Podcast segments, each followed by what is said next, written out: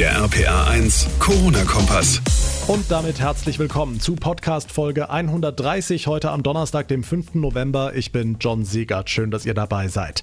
Ja, während in den USA weiter fleißig Stimmen gezählt werden und der neue Präsident noch immer nicht feststeht, sieht hierzulande in Sachen Corona ziemlich deutlich aus. Das Robert Koch Institut hat einen neuen Höchstwert an Neuinfektionen ausgegeben. Wie hoch der ist, wie der aktuelle Stand in Rheinland-Pfalz aussieht und warum der Ärztebund sagt, dass die Lage trotz allem noch beherrschbar ist, all das beantworten wir gleich ausführlich. Außerdem, Fasnacht und Karneval ist in dieser Session ja nicht machbar. An große Rosenmontagszüge oder Prunksitzungen ist überhaupt nicht zu denken.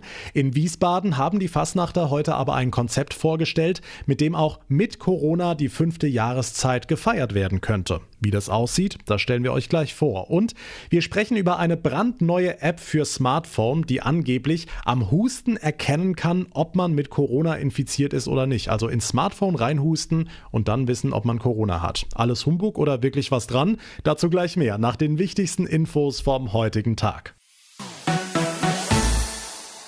Und da gucken wir direkt auf die aktuellen Infektionszahlen mit RPA1-Infochef Jens Baumgart. Jens, insgesamt sind wir weiter auf einem sehr hohen Niveau und heute wurde auch ein neuer Höchstwert bekannt gegeben. Ja, das Robert Koch Institut meldet heute Morgen 19.990 neue Fälle, also ganz knapp an der 20.000 vorbei. Das ist Rekord, aber der Anstieg ist immerhin ausgebremst. In den vergangenen Wochen hatten wir ja äh, fast eine Verdopplung der Fallzahlen innerhalb einer Woche. Die Kurve ist jetzt äh, deutlich flacher geworden. Das ist gut so und das hat möglicherweise schon was mit den strikten Maßnahmen zu tun, die die Landkreise und Städte vor etwa zwei Wochen beschlossen haben, also schon vor dem Lockdown. Okay, gucken wir mal in die einzelnen Landkreise und Städte in Rheinland-Pfalz. Wo ist die Lage angespannt? Wo ist es vielleicht nicht mehr ganz so schlimm?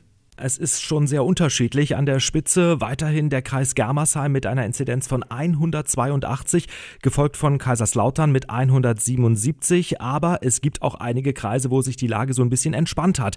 Äh, Eifelkreis Bitburg-Prüm beispielsweise, das war ja unser erstes großes Sorgenkind vor zwei Wochen. Jetzt bei nur noch in Anführungszeichen 117. Und eine einzige Kommune in Rheinland-Pfalz ist nach dieser Statistik im Moment tatsächlich kein Risikogebiet, also unter 50. Und und das ist Zweibrücken mit 44. Ja, das sollten die Zweibrücke aber nicht zu groß feiern. Das wäre ein bisschen kontraproduktiv. Dankeschön, Jens Baumgart. Der Anstieg der Zahlen scheint sich also abzuflachen und der Ärzteverband sagt, die Lage ist noch beherrschbar. RPA1-Reporter Thomas Stüber, also geben die Mediziner Entwarnung? Entwarnung vielleicht nicht unbedingt, aber vom Ärzteverband kommen klare Worte. Eine große Welle, die uns überrollt, würde es gerade nicht geben. Gleichwohl sei man sich der Personalsituation in den Gesundheitsämtern bewusst. Auch wenn die weiterhin mit Bundeswehrsoldaten aufgestockt werden, würde es doch sehr an Mitarbeitern fehlen. Und das sorgt dafür, dass Menschen teilweise tagelang auf ihr Testergebnis warten müssen. Das prangert auch die Stiftung Patientenschutz an, die sagt, die Hälfte der Corona-Toten seien Pflegeheimbewohner Bewohner und die könnten eben nicht tagelang warten.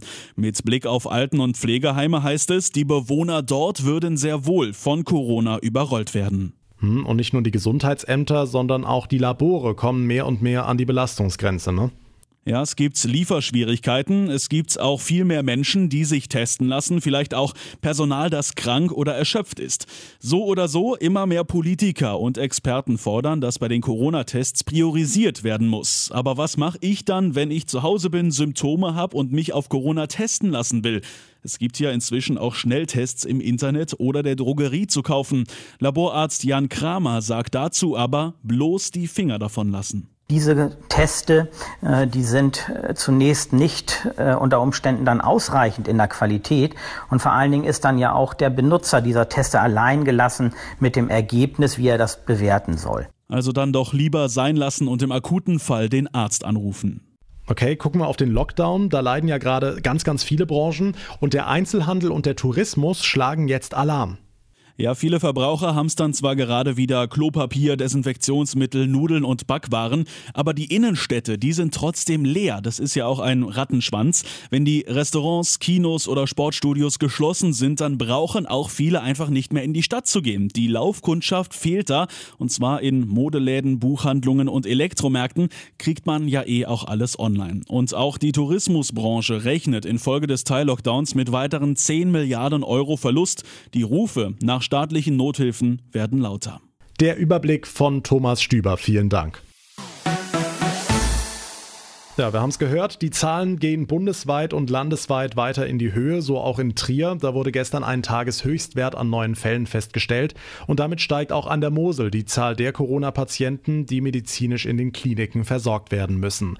Deshalb planen die beiden Trierer Krankenhäuser jetzt wieder um. RPA1-Reporterin Sarah Brückner.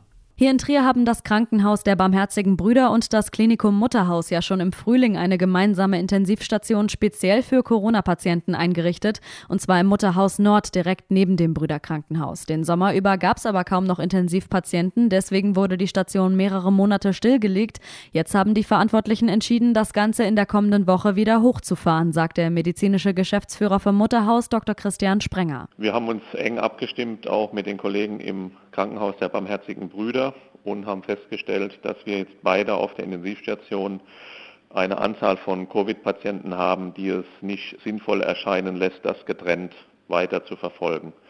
Da wir wissen, dass die sich relativ schnell klinisch verschlechtern können und auch relativ zügig dann eine Intensivbehandlung brauchen, profitieren wir natürlich auch durch die Verlagerung darüber im Support für diese Patienten. Gerade überprüft eine Taskforce alle medizinischen Geräte und stellt neue Dienstpläne auf, um die Station ab Dienstag wieder einsatzbereit zu haben. Dann sehen sich die beiden Trierer Kliniken für weitere intensivpflichtige Corona-Patienten gut gerüstet, solange das Pflegepersonal größtenteils gesund bleibt. Wir haben im Moment immer wieder vereinzelt Mitarbeiter und Patienten, die Covid-positiv, aber Gott sei Dank nicht erkrankt sind sodass wir das im Moment noch ganz gut hinbekommen. Und natürlich ist das auch ein Aspekt, das wieder an einer Stelle zu bündeln. Wir sind da jetzt mal optimistisch, dass es uns gelingt, können aber da jetzt auch nicht in die Zukunft schauen und es genau festlegen. Ab Dienstag steht die Intensivstation im Corona-Gemeinschaftskrankenhaus Trier bereit. Die Infos von RPA1-Reporterin Sarah Brückner. Vielen Dank.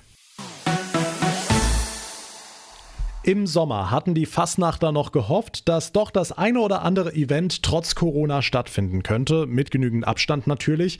Inzwischen sind wir aber im zweiten Lockdown und an Feiern ist überhaupt nicht zu denken. Trotzdem soll die fünfte Jahreszeit nicht ganz ausfallen. RPA1-Reporterin Maike Korn, die Wiesbadener haben heute vorgestellt, wie es laufen wird.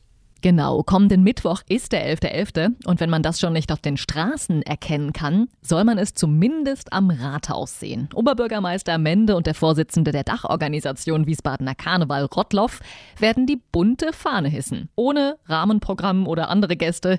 Geht aber nicht anders, sagt Simon Rottloff. Wie gesagt, ich hatte die Fahnenhissung bereits zweimal mit geänderten Konzepten geplant. Jetzt ist sie doch abgesagt. Insofern werde ich ganz alleine mit Gerd-Uwe Mende am Fahnenmast stehen. Die Fahne hochhalten, also im wahrsten Sinne. Immerhin ein kleines Symbol.